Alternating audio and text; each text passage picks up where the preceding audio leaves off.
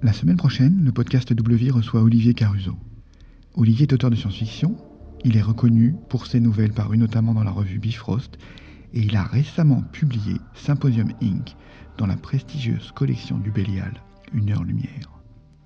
Pour vous permettre de découvrir son style et en attendant le podcast, je vous propose de vous lire le prologue qui lance son roman court. Un vrai coup de poing.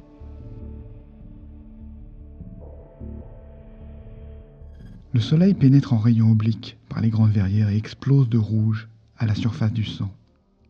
Dans cinq secondes, Stéphane Bertrand ouvrira les bras pour sa fille en pleurs. Un capteur réagit à sa signature neuronale. Quelque part, un calculateur décrypte, vérifie et réencrypte l'information. Une porte de sécurité s'ouvre devant lui. Plus tard, les détails feront tout.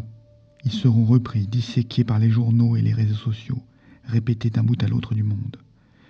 Le couteau de cuisine en céramique, les traces de pas, la robe trempée écarlate, le ruban bleu ciel, le petit morceau de meringue qu'il aperçoit au bord des lèvres maquillées de sa fille.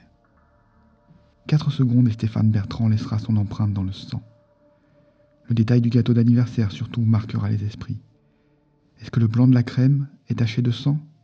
Oui. Est-ce qu'il a été commandé par Rose spécialement pour sa fille?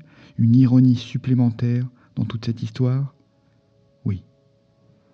Est-ce qu'il vient du meilleur pâtissier de la ville? Bien sûr. Du chocolat blanc? Oui.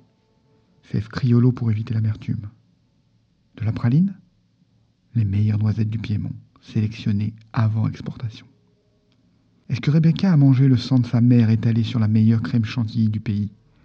Trois secondes. Il dévale les escaliers. Les taux d'hormones s'affichent sur le bras de Rebecca en chiffres lumineux qui transpercent la peau. Sérotonine, dopamine, adrénaline.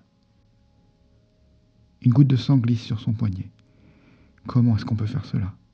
Planter le couteau, tuer sa mère, manger du gâteau. Dans cet ordre, vous vous rendez compte?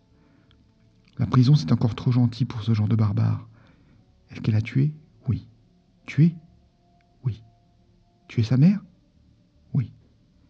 Plus jamais sa mère ne caressera le piano. La touche finale. Un danger pour la société, dira le neutrance. Elle n'a aucune excuse, dira la masse. Deux secondes, le temps ralentit. Stéphane Bertrand laisse échapper un cri. Rebecca lève les yeux. Les shoots de sérotonine lui embuent les iris. Elle ne comprend pas ce qu'elle fait là. La lumière entre par les grandes baies vitrées et scintille sur ses mèches. Stéphane se souvient de Rebecca, ce minuscule être qu'il a serré dans ses bras, ses cheveux blonds en un duvet soyeux, sur le crâne parcouru de veines. La sensation lorsqu'il passait la main sur les fontanelles, la peau qui s'enfonçait légèrement sous le doigt et le cerveau juste en dessous. Une chaleur molle. Et il a pensé, j'espère que tout va bien là-dedans. Elle lui lançait un sourire, un simple plissement au bord des lèvres. Ses yeux étaient si beaux, bleu azur, traversés d'éclats noirs, comme lorsqu'on plonge le regard dans la mer et qu'on devine les rochers sous la surface. J'espère que tout va bien. Rose a deviné sa pensée. Tu vois trop de patients, bien sûr que tout va bien. Une seconde avant qu'il ne marche dans le sang, Stéphane Bertrand savait que ça arriverait. Et voilà pour aujourd'hui. Sérotonine, dopamine, adrénaline. Si vous voulez lire la suite, cela se passe dans la novella Symposium Inc. aux éditions du Bélial. Je vous donne rendez-vous le 16 février pour le podcast Double Vie avec Olivier Caruso. D'ici là, je vous souhaite une vie merveilleuse, remplie d'imaginaire.